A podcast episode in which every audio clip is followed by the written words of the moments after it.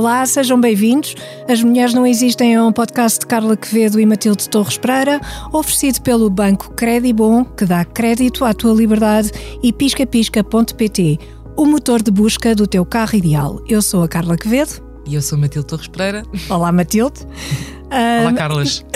Exatamente. Olá às duas. Olá. Hoje vamos conversar com Carla Marques, que é CEO da Intelsia Portugal, e já vamos saber tudo sobre a nossa convidada, sobre a sua vida profissional na área dos call centers. Muito bem. Mas antes, Matilde, vamos conhecer outra Big Boss, a primeira mulher ao leme da Aviva um grupo internacional britânico no setor dos seguros, seguros. salvo erro. Sim. É uma super big boss. É uma dizer, super é big boss. Amanda Blanc, não sei uhum. como é que se diz, acho que deve ser assim. Deve ser. Blanc. Mas na verdade ela é gale, uh, galesa. Uhum. Ela é do país de Gales, nasceu atrás de uma ovelha, por, pelo que eu pude apurar, sem, sem querer ser eh, chata para as ovelhas. E, e ela então chegou a, a CEO da, da Aviva, que é um grande grupo de seguros, uma multinacional, e foi a primeira. Lá está, nós falamos aqui muito no programa de primeiras mulheres a fazer muitas coisas. Uhum. O, que, o, que, eu acho mais uh, inspirador na história da, da Amanda Blanca é que ela é, vem de uma família de mineiros, uhum. família de mineiros que foi muito afetada pela, uh, pelo regime da Margaret Thatcher. Uhum. Portanto, vem daquelas uh, terras onde os pais, uh, os pais e os avós desciam a mina e e, e, e, viveu aquelas greves todas, uh, devem-se recordar, não é? Como, assim, na, na, cultura pop, talvez um filme como Billy Elliot traga a imagem de, daqueles autocarros cheios de trabalhadores em greve, uhum. uh, e depois também era uma altura em que a vida era de facto muito, muito dura. E ela, uh, então, saiu de lá, foi estudar uh, e, e, acumulou uma data de cargos há uma entrevista que ela dá ao, ao, ao, Financial Times em que é engraçado porque ela é convidada para dar esta entrevista e isto foi mais ou menos há seis meses, a meio de 2022. Ela é convidada para dar a entrevista e normalmente quando quando alguém é convidado por um jornal como o Financial Times para dar entrevistas, assume-se que é o jornal que vai pagar o almoço e que uhum. e, e, oferece o almoço ao convidado. E ela fez questão de, de, de, de se sentar e dar a entrevista a 500 metros de casa dos pais uh, no meio do, do, campo, no país de Gales, tanto que o jornalista do Financial Times uh, narra nesta entrevista que ficou muito impressionado por estar a fazer uns caminhos de cabras até ao. Até, fazer uns caminhos de cabras até, até ao sítio onde iam supostamente encontrar-se e depois vai dar a uma espécie de um pub mais, mais normal de sempre, uh, onde encontra esta, esta mulher a, comer maçãs de queijo, o que é que é, e normal, normal, uma das executivas mais poderosas do mundo, ganha uma uhum. data de prémios, já apareceu na lista da Forbes, sim, mas para fazer entrevistas, porque não ir comer maçãs de queijo lado de casa dos meus pais? Como não há que estar aqui a gastar dinheiro em coisas um, superficiais, dinheiro e tempo. Dinheiro e, tempo. Uhum. diria, Carla, e acho que concordas comigo, que isto é uma característica da liderança feminina. Uhum. Uh, Completamente. Não perder tempo e também não desperdiçar recursos. Isso. Estou a fazer aqui uma análise muito generalizada, mas achei que era importante sim, sim. destacar isto. Uh, Outras coisas, eh, por exemplo, a Amanda Blanc é, é, é uma de apenas nove uh, de uma coisa que se chama Financial Times uh, lista, no fundo é a lista dos executivos do, de top, top executives do Financial Times em que há 100 nomes, há nove mulheres nessa lista e ela é uma delas uhum. uh, no fundo o que ela tem feito é um, ajudado esta, todas as empresas que estão na holding desta, desta seguradora um, a voltar a, a capitalizar-se, não é? Eram empresas que estavam descapitalizadas e ela chegou lá, uma data de, de empresas em crise e voltou, como uh, arrisco dizer, de uma maneira bastante thatcheriana, aliás, uh, voltou a, a, a, aprovisionar estas empresas. E portanto eu, eu recomendo que, que vão saber mais sobre ela, uh, porque o currículo é enorme. Uh, e, e, e, só deixar esta nota de que é uma pessoa modesta, Uhum. Acumulou fortuna pessoal, certamente, mas é uma pessoa modesta, modesta no vestir, modesta nas entrevistas, modesta até nesta atitude que eu já narrei, uh, e com um grande sentido de serviço também. É algo que me pareceu de que andei a ler sobre ela, e parece-me que está aí também a, a chave do, do sucesso. Sem dúvida estará. Muito bem. Obrigada, Matilde. Junta-se agora a nós Carla Marques, bem-vinda. Muito obrigada, por teres aceitado o nosso convite. Muito obrigada. Vou fazer uma brevíssima apresentação da nossa convidada, muito, muito breve. É presentemente CEO da Intelsi Portugal, como disse. É responsável pelo desenvolvimento do negócio em Portugal, tanto para os mercados nacionais como internacionais. Tem mais de duas décadas de carreira na área de recursos humanos e customer service uh, desenvolvida sobretudo em multinacionais. E começou, salvo erro, como operadora de, de um call center e fez carreira nos contact centers em Portugal, uhum. certo? É isto? Não comecei precisamente como operadora, mas uhum. comecei como consultora uh, a nível mesmo do negócio e, portanto, uhum. depois progredi na carreira uh, na, na, organização. Mas trabalhou num call center mesmo? Não, não, não. Não, não chegou a trabalhar não como. Não. Certo. Uh, eu acho que esta pequena descrição que fiz uh, faz, é o suficiente para nos despertar aqui uma curiosidade grande sobre si, sobre ti, aliás, e sobre o trabalho que fazes numa área que tem uma aparência até árida, cheia de regras. Há qualquer coisa nos call centers e qual é a diferença entre call center e contact center agora? Eu, eu explico. Call Call uhum. center é só as chamadas telefónicas. Contact uhum. center são todos os ah, todos pontos os... de contacto. Pode certo. ser chat, e-mail, uh, redes sociais. Claro. Daí claro. o contact center. Certo. Mas uh, o que é que. Uh, o que é que. O que é que te interessou nesta área? O que é que, o que, é que mais te interessou nesta área? Eu, eu, eu vou. Esta área começou há mais de duas décadas. Isto é até vergonhoso dizer, senão depois parecemos muito velhas, não é? Mas, mas, mas em Portugal. Em duas Portugal. décadas em Portugal. Em Portugal. Okay. Um, era uma área. Eu comecei a, a trabalhar em 98, 99 e, portanto, na altura estava numa empresa da atividade seguradora. Um, que não apreciei a função a, a trabalhar e portanto e, e e comecei a, a, explorar outras oportunidades de mercado. E, e, trabalhava numa seguradora com emprego fixo. Uh, e há 20 anos atrás vocês sabem que era o emprego para a vida. Uhum. Banca e seguros uhum. era o emprego claro, para a vida. Claro. Mas eu não apreciava aquilo que estava a fazer. Mas quais é que eram as tarefas? Estava na área do marketing, uhum. uh, a gerir equipas de vendas, uhum. mas o, o, próprio negócio, o processo de negócio, não era uma coisa que eu apreciava. Certo com todo o respeito que tenho para esta atividade, mas claro. uh, não é uma área que, que, que, que de facto que eu aprecio. E, e, cheguei a casa um dia, estava a estudar e cheguei a casa, os, os meus pais tinham um salário relativamente alto para a altura, porque a banca e seguros há 20, quase há 25 anos pagava muito bem, portanto uhum. era daquelas coisas que qualquer jovem queria ir para a banca e seguros. E cheguei a casa ao pé dos meus pais, extremamente humildes, portanto são pessoas extremamente humildes. Eu cheguei a casa a dizer que ia me demitir do emprego atual e ia para uma empresa da área da consultoria de recursos humanos e de contact center e, portanto, queria mudar. Isto foi um drama lá em casa, porque como é que é, filha? Tu tá, tens um emprego para a vida, vais começar a ter uh, uh, o teu salário para comprares a tua casita, como isto é ah, Sim, claro. ao estilo claro. de, um, de, uma família humilde, uh, e como é que tu vais mudar para uma empresa de consultoria, de recursos humanos e de contact center, em que trabalhas muito, filho, e o salário, na altura, era metade daquilo que eu estava a ganhar. Uhum. Bom, foi uma decisão minha, difícil de, de, de, de gerir na família e comecei nesta atividade porque despertou-me, porque fala, uh, é gerir pessoas. E, uhum. portanto, apesar de ter uma forte componente tecnológica, na verdade é 80% do serviço são pessoas. E eu sou, gosto de comunicar, gosto de falar com pessoas, gosto de gerir pessoas, gosto de estar com as pessoas. E, portanto, foi isto que me apelou.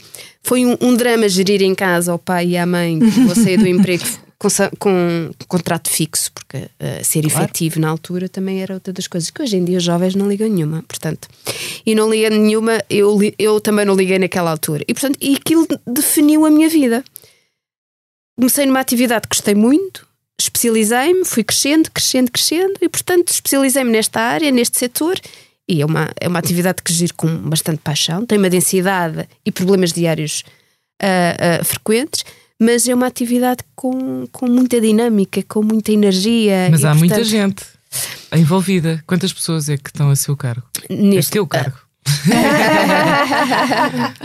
teu é que já estou a ficar aqui com respeitinho. exatamente, exatamente. Não, neste momento são cerca de 7 mil pessoas. Tenho uma equipa extraordinária por trás disto, porque uhum. uh, uh, isto depois temos claro. middle managers que, e diretores que são também a cara de tudo isto Mas uh, o sucesso de uma operação de call center, por trás está uma tecnologia boa, mas podemos ter a melhor tecnologia, mas se não tivermos as pessoas com engagement, com commitment, com envolvimento e com a marca e com o serviço, não, não temos sucesso. E, portanto, e esta é a parte gira, porque é uma atividade que tem muitos problemas. Todos os dias há problemas com os clientes. Ou o assistente que atendeu mal claro, cliente, ou não estamos a atingir os KPIs, é uma área altamente controlada. E, portanto, ao segundo, ao segundo, porque existem técnicas eh, eh, e metodologias e, e, e, processos de IT que nós podemos controlar ao segundo, mas por outro lado tem um nível de desafios brutais na gestão de pessoas. Claro.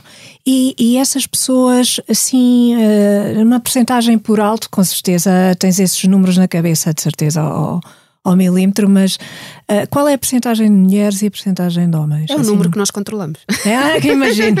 ah, cotas. cotas não. Não é uma questão de não, cotas. Não, não é uma questão de cotas. Não é uma questão de cotas. as pessoas dizem cotas não e atiram as mãos ao ar. Qual é o problema das cotas? Eu gosto de cotas. Eu não, eu também gosto, gosto de cotas. cotas com C, cotas com, C, com QU. depende. Uh, falando aqui, Matilde... Cotas com C depende. Não, nós temos pessoas. Não gostas dos teus cotas? Gosto. Está bem, mas é muito, enfim, é muito mas as cotas têm uma conversa muito longa. Tem uma conversa muito, muito longa. Então, mas como é que controlam? Como é que controlam? Exatamente, é como é que controlam não, isso? Nós, não, esta atividade é maioritariamente feminina. Pois, eh, exatamente. Sempre traduzida sim. em toda a realidade eh, do setor. Nós temos cerca de 56% mulheres uhum. e o remanescente homens. Ah, e depois, no middle management, ali na, no, na parte das lideranças, já não, já não temos esta percentagem, mas ao nível do topo de direção já começamos a ter 40, entre 40% e 60% de mulheres. Uhum. Porquê? Uh, uh, porque uh, como a base é muito feminina, se estas, se estas equipas femininas forem fortes em termos de desempenho, elas próprias vão crescendo e têm possibilidade de ser diretoras e serem managers da operação. Portanto, é normal que seja feminina. Mas eu, em termos de dados de gestão, não por cotas, Matilde, e Carla, mas é por meritocracia. Num, num, numa escolha de um homem e de uma mulher em que estão em pé de igualdade, escolha as mulheres. Uhum. Então, é uma então... questão de equilíbrio. Eu acho que estou a preparar a empresa para o futuro. Estou também a preparar Portugal para o futuro. Mas isso não é cota, mas, mas não deixa não é de ser cota. discriminação positiva. Sim, sim. Se escolhe a mulher porque a mulher é melhor profissional ou é porque é melhor meritocracia, trabalhadora? No mesmo nível de meritocracia, uhum. se eu tiver que escolher que estão ao mesmo nível. Que estão ao mesmo nível. Prefere, prefere, prefere a mulher, mulher do que, do que o homem. Alguma, alguma razão em particular? Eu, eu não há grandes diferenças na gestão de. Eu giro uh, homens, vivi muito no mundo dos homens. Eu uhum. presenciei reuniões com 30 homens e eu era a única mulher. Uhum. Não faz diferença nenhuma. Eu acho é que, do ponto de vista da. Uh, o, o, homem é, é racional, a mulher é mais emocional, mas em atos de gestão e decisão mais difícil, a mulher é muito mais racional e uhum. tem capacidade de a tomar mais rápido. O homem demora mais tempo. Esta é a minha visão enquanto experiência profissional. Não tenho nada contra o homem e a mulher, mas sendo o homem mais racional, a mulher mais emocional, mas quando há decisões difíceis. Certo. A mulher é mais rápida a tomar decisões e é mais racional. Ainda esta semana não posso partilhar, mas tive uma, uma, uma situação dessas uh, uh, com um diretor meu e de facto é mais, é, a mulher toma muito mais rápido a mulher. A, é a decisão. Mais, não tem tempo a perder. Não é tempo a perder. Perde o lado emocional, é uma decisão sim, que, eu, sim, que eu aceito e, portanto, e, e, foca e toma decisão rápida. Sim, sim, sim. Sim, é, talvez. É, é o que tem da sua experiência, não é? É, o que, é uma conclusão que tira é a minha experiência da sua experiência é, nesta área, em que com certeza é preciso decidir rapidamente, é preciso é preciso ter eh, algumas características. O que, é que quais são as características essenciais que é preciso ter para chegar a um lugar de topo no seu setor? É ser boa profissional. Eu Sim, não, mas não, isso em todos, não, mas isso em todas as áreas. E o que é, que é ser boa profissional eh, na sua área? Ah, é, é especializar naquilo que, que é o setor e, e trabalhar com paixão. Uhum. E, portanto, e é uma coisa que eu faço. Dá-me muito gosto fazer aquilo que faço no dia a dia. Claro. Tenho chatices, tenho problemas diários, mas uh, dá-me muito gozo. No fundo é gostar de trabalhar. É gostar de trabalhar, exatamente. se, calhar, se calhar ainda vamos chegar à conclusão de que as mulheres também, uh, se calhar, gostam mais de trabalhar do que os homens. Ah, não? não sei. Ai, não tu queres ver? Mas sabes que agora esta, esta, esta, esta questão que colocaste sobre, o, sobre os processos de decisão recordou-me um episódio no início de, deste programa em que falámos com uma filósofa, Maria Luísa Ribeiro Ferreira, que falava Sim. sobre a forma como os homens e as mulheres.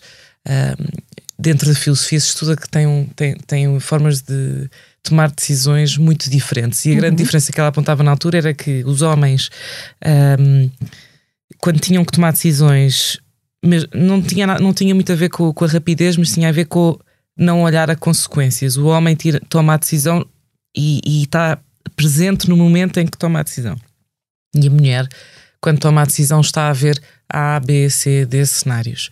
Portanto, é uhum. é interessante juntar estas duas uh, teorias, entre aspas, que não são teorias, no fundo são conhecimento empírico, não é? Exato. E que... é, é, a experiência da, da vida. Certo. eu acho que isto traduz muito aquilo que nós pensamos, o que é a, gestão entre mulher e homem, mas também traduz muito, se calhar a realidade da Intelsia não é a mesma de outra empresa, mas, não, claro. mas consigo, tendo em conta a experiência de 20, 25 anos neste setor, considerar que as mulheres são, são eh, no momento de decisão tomam a decisão mais rápida. Os homens, ah, esta consequência, esta consequência, então demoram mais tempo e são. são, são Têm menos coragem. Têm menos coragem. Era pois, o que eu achava é que era aqui que eu achava que íamos chegar. Exato. Exatamente, exatamente. Mas isso também, é essa capacidade de ver, de ver vários cenários rapidamente e de ter uma, uma espécie de uma destreza, é uma destreza maior. Uh, também, também se vê uh, na, na própria uh, pessoa que atende o telefone e que tenta resolver o assunto rapidamente, o, o assunto que o cliente, a queixa do cliente, não é? Uh, uh, quer dizer, em termos de destreza informática e da, de uhum. todas as aplicações, uh, tanto é, é igual tanto para homem como para mulher. Eventualmente a mulher, se calhar pela voz, seja uhum. mais empática, mais, uma voz mais feminina e seja mais empática, mas eu não, eu não distingo a qualidade de desempenho de um homem e de uma uhum. mulher no que é o atendimento. O já, atendimento já fui atendida sim. por homens muito simpáticos e por mulheres não. não... Só acrescentar uma pergunta: será que essa questão da coragem, porque também me chateia às vezes quando generalizamos muito, é como se estivéssemos a dizer mulheres bom, homens mau, e não é bem assim, não, não tem claro. a ver com coisas diferentes. Não, não, não. Mas uma questão que me parece interessante é: será que essa destreza também se deve a uma espécie de pressa de historicamente as mulheres não tiveram poder de tomar decisão e agora se calhar estamos com fome de, de decidir, não sei. Há... Não, não, eu não, eu não considero eu não, isso. Não em atos assim, de tá gestão, tá uh, olhando aqui pela experiência que tenho, homens e mulheres, um, e há, há, decisões muito difíceis nas organizações, uhum. que seja para homem ou para mulher. Há decisões que nós temos que tomar e que têm impacto na vida das pessoas, têm impacto na organização, têm impacto no cliente e, portanto, tem aqui eixos de, de que têm um impacto muito grande. Uh, o, o, que eu acho é que o homem prolonga mais a, a, a tomada de decisão. Uhum. Uhum. A dia, se calhar. A dia, é, é mais é, inseguro. Mas isto não tem uma conotação negativa. Sim, sim. Não, não, não é um modo de funcionar. É um, sim, são sim, modos de funcionar diferentes. São comportamentos sim. diferentes. Eu lá em casa, se calhar, sou mais decidida que o meu marido. O meu marido tem um problema, pensa, pensa, pensa, pensa. Eu tenho um problema, penso, penso.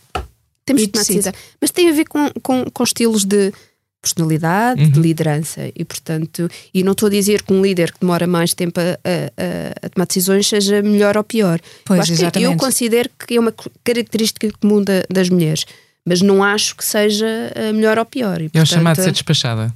Sim, exatamente. exatamente, porque há muitas coisas a fazer e normalmente sabemos que as mulheres fazem muitas coisas ao mesmo tempo, não é? E se calhar têm de decidir rapidamente é, é uma questão de hábito, uh, uma questão também cultural e de modo de funcionamento. As mulheres fazem mais coisas uh, pequenas, Sim, se calhar. Se a Carla não ou... tivesse tirado o, relógio, se calhar também estava aqui a responder estava e-mails. Estava aqui a responder e-mails ao mesmo tempo, não, estava, estava a falar connosco. Estava e... lá para, para a Carla e para a Matilde, olhar para o relógio e é, é mesmo isto. É? Sim, sim. E, não, e se calhar não estava distraída e não estava a fazer tudo ao mesmo tempo. Pois, tu não sabes que as mulheres têm três cérebros? exatamente, exatamente. Eu tenho aqui um que é só para o que é que vou fazer para o jantar. e depois tenho os outros dois. Não, na verdade, há aqui competências de mulher que são totalmente diferentes dos homens, não só pela natureza familiar, que habitualmente e culturalmente são elas que se dedicam mais à, à, à família, à gestão da, da, criança. Somos nós que temos os bebés, não é? Portanto, ainda bem, eu acho que é um, um ato bonito. Uh, mas. Isso, uh, isso, faz com que as mulheres sejam excelentes gestoras. Sim, sim, sim. Eu... Pois, à partida tem e esta, esta competência de gestão já. familiar e gestão pessoal e profissional, eu acho que é uma característica comum da, da mulher e que lhe dá aqui esta, esta, esta competência de multitask. E, portanto, estarmos em casa e por chegarem a telefonar-nos o que é que é o jantar, mãe, eu estou a trabalhar, que ela saber do jantar. E, portanto, esta é, acontece-nos. Uhum. Eles não telefonam ao pai a perguntar o que é o jantar. Portanto.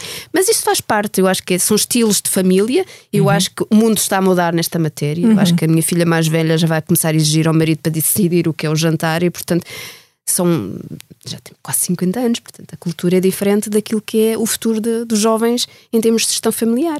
Claro. E, portanto, aqui esta, esta tarefa multitasking da mulher é ainda característica e eu acho que tem tendência a mudar, e ainda bem, porque o homem vai ter muito mais presença na gestão familiar. Veja-se pelas decisões de uh, quando um bebê nasce, o pai agora já pode estar 25 a 30 dias, eh, mais uh, uh, a licença de parentalidade aumentou e, portanto. Uhum. isto traduz aqui o empenho da, da, parte masculina naquilo que é gestão familiar e eu acho muito bem. Claro, mas uh, com as licenças de parentalidade, aquilo que, que, várias outras convidadas nos têm dito é que os homens têm alguma. Têm dúvidas em, às vezes, aceitar. Uh, tirar essas licenças, têm uh, ou são ridicularizados pelos colegas. A nova uh, geração de todo, não tem. A nova geração tem, era isso que eu lhe ia perguntar, se tem, tem experiência disso? Não, a nova geração tira como um ato normal de normal. tomar conta da criança e, e, eu acho bem, e as empresas têm que facilitar o processo. A maior parte dos homens da minha idade acha pouco, 20 dias. Acha Curioso. muito pouco e acha que devia ser possível, pelo menos durante o primeiro mês, Sim, Tanto também como o claro. pai acompanharem, para, acompanharem mutuamente, a criança, que, que é o que faz sentido, sentido não é? O, o primeiro mês de nascimento de uma criança teremos os pais presentes. Sim. Claro, claro. E, e as empresas têm que facilitar uhum. este processo e, portanto, eu acho bem. E isto vai traduzir aqui na, na, naquilo que é a multifacilidade da, da, da mulher. Porque, e facto, do homem também. O homem também começa a ser mais Sim. Eh, ágil nesta Sim, já participa mais no, naturalmente. Sim, já é uma forma é um, mais natural Já não é uma coisa tão, que, que, exija tanto esforço, não é? Já, já, faz, já faz parte da rotina tem, diária. Tem, é gerações. Eh, claro. Uh, os pais do meu marido têm, tinham uma cultura, uma educação que os, os homens uh, não fazem nada. Isto tem a ver com a história. Hoje em dia, uh, eu estou a educar, a educar, a minha filha para também exigir do, do marido para poder ter aqui o equilíbrio. Eu acho que isto tem a ver com gerações e tem tendência a melhorar e acho bem para todos. Sim. E notas isso na imprensa. Sim, Nossa, sim, sim. Notas isso. Sim. Isso é, isso é interessante. Uh, vamos voltar um bocadinho atrás. Uh, esta ideia de que uma voz feminina é empática. Uh, é empática para os clientes, é, é mais relaxante, digamos assim. isso vai ao encontro de uma expectativa sobre as mulheres serem mais receptivas aos problemas dos outros, mais disponíveis para resolver os problemas dos outros. Achas que se mantém essa ideia? Não, não. Eu acho que. Não. tudo, tudo. Às não. vezes as mulheres não têm eh, tanta receptividade a, a, determinados problemas e, portanto, eu acho que isso tem a ver com o estilo tipo, de personalidade. Tipo, isso não é um problema, meu. isso é merda. Oi? Estou a pensar numa pessoa que atende o telefone no call center e não pode responder assim, Matilde. Mas eu posso. Eu estou no call center. Ouça lá, ouça lá, liga e desliga o, o computador. Eu sempre que ligo para, para, ligar para aqui, para aqui. A primeira coisa que eu faço quando ligo para qualquer tipo de serviço para o cliente é dizer boa tarde. Eu sei que a culpa não é sua, mas eu estou muito irritada. Portanto, peço desde já desculpa por aquilo que vou dizer assim. Normalmente a pessoa que está do lado de Mas isso é um, disclaimer, é um disclaimer fundamental. É, isso é muito fundamental. Bom. Claro. Do outro lado, quem recebe esta mensagem. É uma pessoa, não é? é? Na verdade, é uma pessoa que recebe. Naturalmente, grande parte das chamadas são reclamações, reclamações ou por serviço claro. ou por fatura. Eu não sei como é que se aguenta isso. E, é, portanto, é, é, um trabalho extremamente difícil, uhum. com uma densidade emocional muito grande. Portanto, as, as pessoas que estão ao telefone têm uma inteligência emocional muito forte. Uhum. Um, e, portanto, esse disclaimer é muito importante porque descontrai do outro lado a dizer eu sei que está irritada e, portanto, pode-me dizer, mas já me está a pedir desculpa. E, portanto, a, a receptividade sim. é muito grande e, portanto, sim, sim. Não está há... a reconhecer que está uma pessoa do outro lado, está a dizer-lhe, olha, não leve isto a peito, isto não é consigo. Uhum. Uh, mas com certeza as pessoas que estão a, a atender o telefone também têm um, um treino sim, sim. para não levarem as coisas a peito sim, e, não, e saberem que não é pessoal, mesmo que a outra pessoa esteja descontrolada do outro lado, sabem que não tem, é. Tem que ter treino e formação claro. de gerir estes processos de, de, negociação, de reclamação, porque senão seriam escutadas uh, ao final do primeiro mês e, portanto. Claro. claro. Mas como é que se percebe a nível de recrutamento se uma pessoa tem essa inteligência essa emocional? Nós, nós fazemos uma uma entrevista profunda de simulação hum. telefónica com algumas hum. perguntas e comportamentos uh, tal como uh, a Matilde referiu, mas se calhar até mais agressivos para poder controlar. E depois temos baterias de, de algumas técnicas de, científicas que aplicamos para poder validar o nível da inteligência emocional da, da, da pessoa.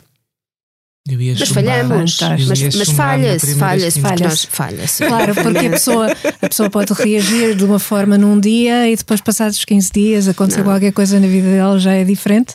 Gerir pessoas é, é isto. muito complicado. Gerir pessoas claro. é o processo mais, compli mais complicado das organizações e, portanto, claro, e falhamos, claro. também falhamos. Mas também, certeza. provavelmente, o mais importante, não é? A gestão de pessoal. Se calhar a única coisa que talento, interessa, de facto. Se calhar é o mais importante. O mais importante, não é? De tudo. Há, há, há leias paralelos. Nós temos que ter uh, o investimento, temos que entregar o, o, o não, investimento, mas sem as pessoas não se consegue não se obter consegue, o resultado. Claro. E, portanto, o, o, nível de gestão e de engagement das pessoas é fundamental que acreditem na organização, na estratégia, no propósito da organização, nos valores da organização, que depois se traduzem em atos que traduzem produção, produtividade e rentabilidade para a organização. Portanto, há determinado população não dizemos o que é que é o, o, processo de negócio. Nós o que temos é o compromisso das pessoas, o engagement das equipas para aquilo que é o propósito da organização, que se traduzirá em, em valor acrescentado para, para a organização. Eu só, claro. não, só não sei porque é que fazem um evento chamado Cristina Talks no, no Altice Arena e quando pediu convidar uh, pessoas às vezes com. É isto, isto leva-me a uma pergunta que tem a ver com, com, com, o discurso motivacional, não é?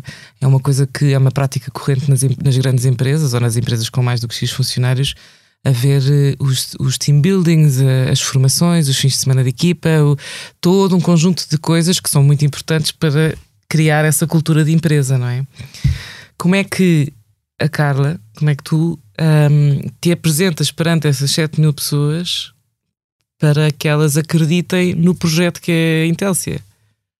e nós, nós, nós temos aqui, e, é, um, e é, uma, é, uma, é, é, onde eu dedico mais tempo da minha vida profissional, que é na comunicação interna. Hum. Uhum. Porque a Intelsia é um conjunto de migrações, temos 7 mil pessoas, o que nós queremos é criar uma única cultura e faço reuniões mensais de resultados, resultados financeiros a cada uma das operações em que as pessoas gostam de ver a sua, a sua, o seu resultado comparativamente com o outro e começam a buscar o olho, aquele tem mais, eu tenho que correr mais para ter o melhor.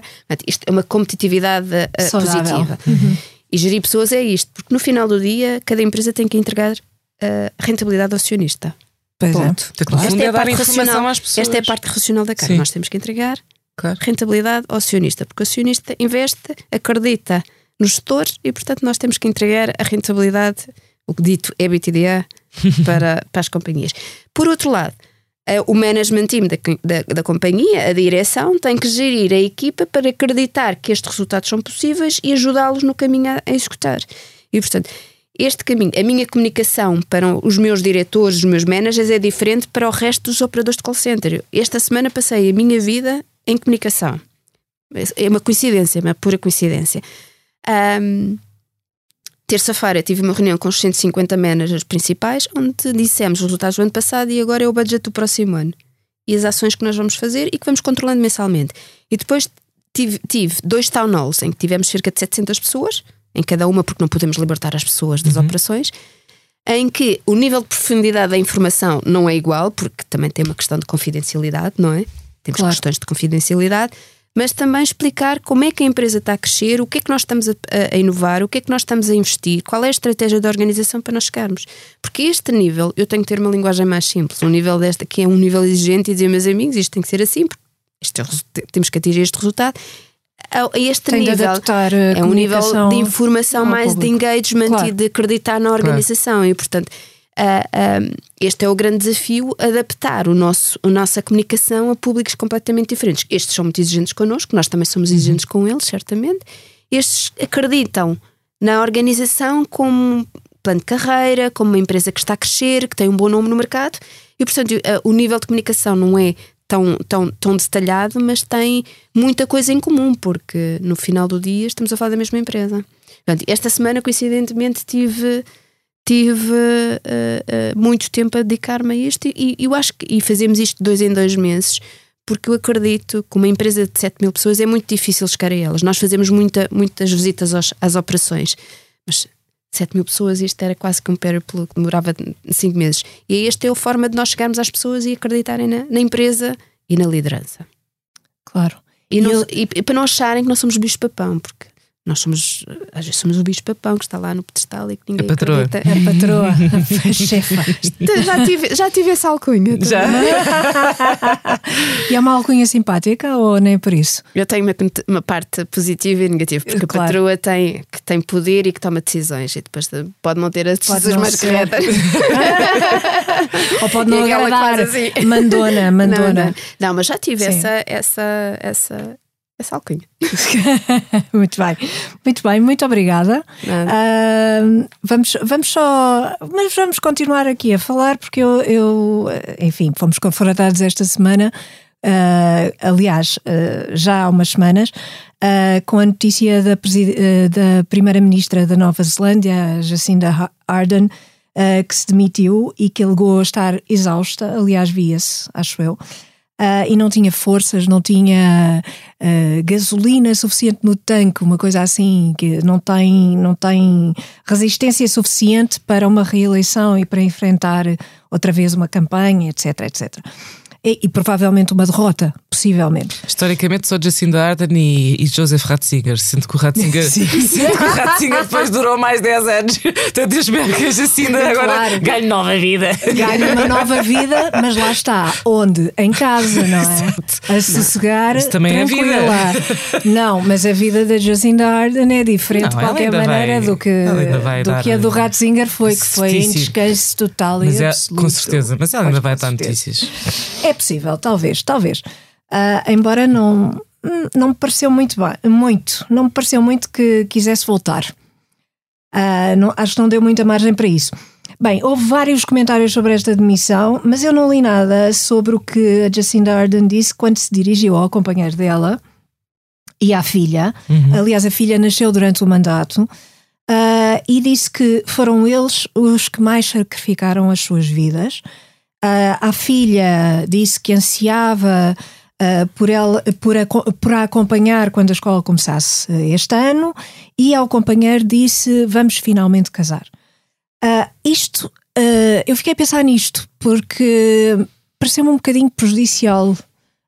um discurso prejudicial Sim. para as mulheres, sobretudo porque fica, paira esta ideia de que não se conseguiu. Houve esta pessoa que teve este lugar, uh, exerceu de uma forma uh, muito uh, de uma forma muito empática com os refugiados, por exemplo. Teve, teve, teve atitudes muito classicamente ou tradicionalmente femininas e depois não conseguiu, de alguma forma, Uh, lidar com todo o Nós resto. andamos a ler jornais diferentes, sua... Carla Quevedo. Eu estou a tirar conclusões a partir do que ela disse.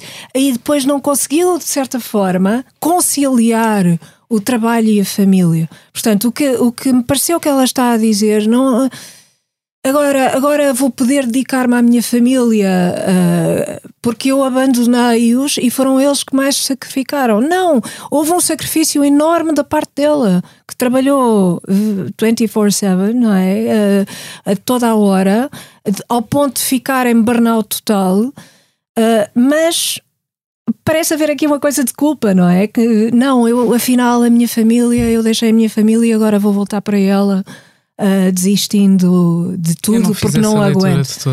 Eu, eu fiz um não bocadinho fiz nada e achei, achei prejudicial, uh, achei, prejudicial para, para, esta, não, eu, para esta ideia. É sempre isto constante. Isto esta parece ideia, uma coisa geracional. Parece é preciso conciliar. Que, a meu ver, nós temos 15 anos de diferença, não é? Eu e tu. Sim. eu, não, eu não posso ser tua mãe, quer dizer, podia, mas não, tinha de ter sido uma mãe adolescente. Não, podias ser mas meio adolescente. Não é essa a questão. A questão é que quando eu vejo isto da minha perspectiva de uma mulher com 35 anos, com três filhos, tá, tá, tá, tá, tá eu fico aliviada, porque é um alívio de quem abre o jogo completamente com uma grande transparência. Além o, o, Sim, o, não estou a criticar. Em relação à, à empatia que sinto e sempre senti com esta Jacinda Ardern, não é?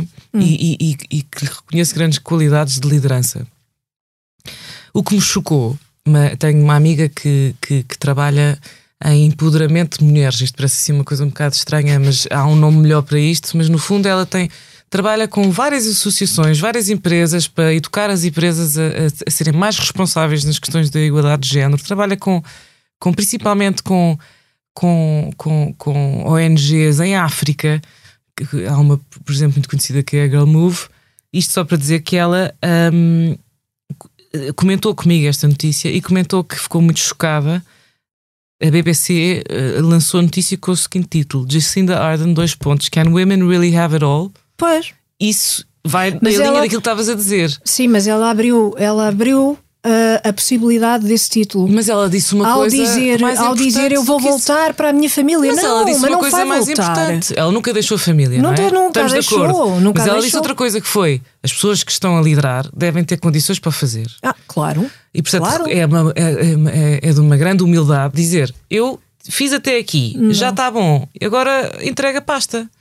Eu por acaso não vi assim. Como é que, como é que viu, como é que vê este tipo de, de, conflito? Como é que vês este tipo de conflito? Uma decisão, uma decisão de gestão pessoal e empresarial fantástica. Hum. Ela foi o exemplo de que quem reconhece os limites. Uhum. Não, isso claro, um, isso claro, mas depois dizer... sabe que executou bem sim, e sai sim. de consciência tranquila e toma uma, posição muito forte que a partir de agora tem outro, outro foco na minha vida. Pois. E isto nós, nós vamos amadurecendo na vida isto. Eu com 20 anos e 30 anos achava o trabalho de uma maneira. Hoje, com quase 50, tenho outra visão. Uhum. Claro, eu, claro. Com a minha segunda Isso filha, fui para a África quando a minha filha tinha dois meses. Ainda eu estava a amamentar. Hoje, se calhar, não fazia isso. Não, é óbvio. São decisões é que nós óbvio. vamos amadurecendo na vida e ela foi uma líder excelente do país, foi muito criticada uh, uh, com uma conotação negativa pela sua empatia natural, porque se calhar não tinha um discurso mais agressivo, mas é o seu estilo de liderança, mas foi, uh, teve muito sucesso na gestão da pandemia, na gestão, na gestão financeira e económica do país. E hum, a, a muito é, criticada também mas ela teve sucesso, ela conseguiu. Uh, uh, teve sucesso até a um, um, certo ponto, mas depois não conseguiu. Não conseguiu o facto dela ter dito não quer mais é uma decisão pessoal mas isso, e nós isso temos que ser fortes. Isso eu concordo há, inteiramente. Há muito a, poucas questão pessoas é com depois... capacidade para isso. Sim. A questão é depois uh, misturar as coisas no discurso e ela é Mas política. É tu és, Carlos, tu és uma geração é em que as mulheres tinham que fingir que não tinham filhos para ser, terem cargos de poder. E isso já não se aplica. Hoje em dia não as sei. mulheres devem estar no poder e devem dizer que têm filhos e têm marido e têm Sim, netos e, é e vão à consulta. É mas não é claramente essa a questão. questão. Tu Não ainda é. não deste esse passo. Não, não, não, não é essa a questão. É que se, se está a dizer eu vou voltar para a minha família, está a tirar a toalha ao chão. Eu não consigo. Associa coisas que não estão a ser. Não, não devem ser associadas dessa forma. Porque a família faz parte da vida. E tem de fazer parte da vida de, de qualquer mulher que trabalhe em qualquer área. Mas, oh, Carla, e evidentemente na política interromper. também. Não é? Isto não, é uma claro. mulher a falar. Se fosse um homem a dizer, não era criticado. Não pode ser assim. Porque ela, isso um homem nem nunca... compreender, nem sequer se é, nem era um homem dizer eu agora vou-me dedicar à família porque estou em burnout era um processo perfeitamente normal e a mulher também pode dizer o mesmo. Sim, mas tem efeitos diferentes. Esse, esse é, é Por o isso meu ponto. mas tem efeitos seja diferentes. prejudicial para a causa Claro, feminista? claro. Eu não tenho. Eu acho que, é- eu acho que não é Eu, bom, eu considerei positiva a decisão dela, foi com uma enorme coragem que ela teve. E eu acho que também a empatia que ela tem enquanto pessoa traduz esta genuinidade Acho dela. que o mundo só ganha de nós mostrarmos as nossas fragilidades. Exatamente, eu também Não, concordo. E, Não, portanto, eu não concordo com isso. nós No sabemos, mundo nós já te empresarial. mas no, concordo. Nós sabemos no que tu não mundo choras. empresarial. No mundo, um bloco de gelo. é uma verdadeira pedra. Desculpa, Carla. Desculpa, Carla CEO. Às vezes eu aproveito para mandar umas farpas para o lado lá e a culpa não é tua. Mas eu aguento tudo. É Elsa. Mas nós, nós nas empresas somos pessoas e, Claro, portanto, claro, ah, é isto é-. Claro traz sim. sentimentos, comportamentos de pessoas. Claro e, portanto, ela Claro. teve um comportamento de uma pessoa, mas que gera um país. É, uma mas, ela, é- mas ela é política e eh, na política as coisas são diferentes. Muito, muito obrigada. Eram diferentes, eram diferentes. Não, são, são, olha que são. Bom, Olha o mundo não, não, se transforma num dia. Ah, eu agradeço novamente Obrigada, teres vindo ao nosso Carla. podcast, foi ótimo. Obrigado. Ter uma Obrigada, homónima, Matilde. obrigada. E agora, Matilde, vamos passar às nossas recomendações.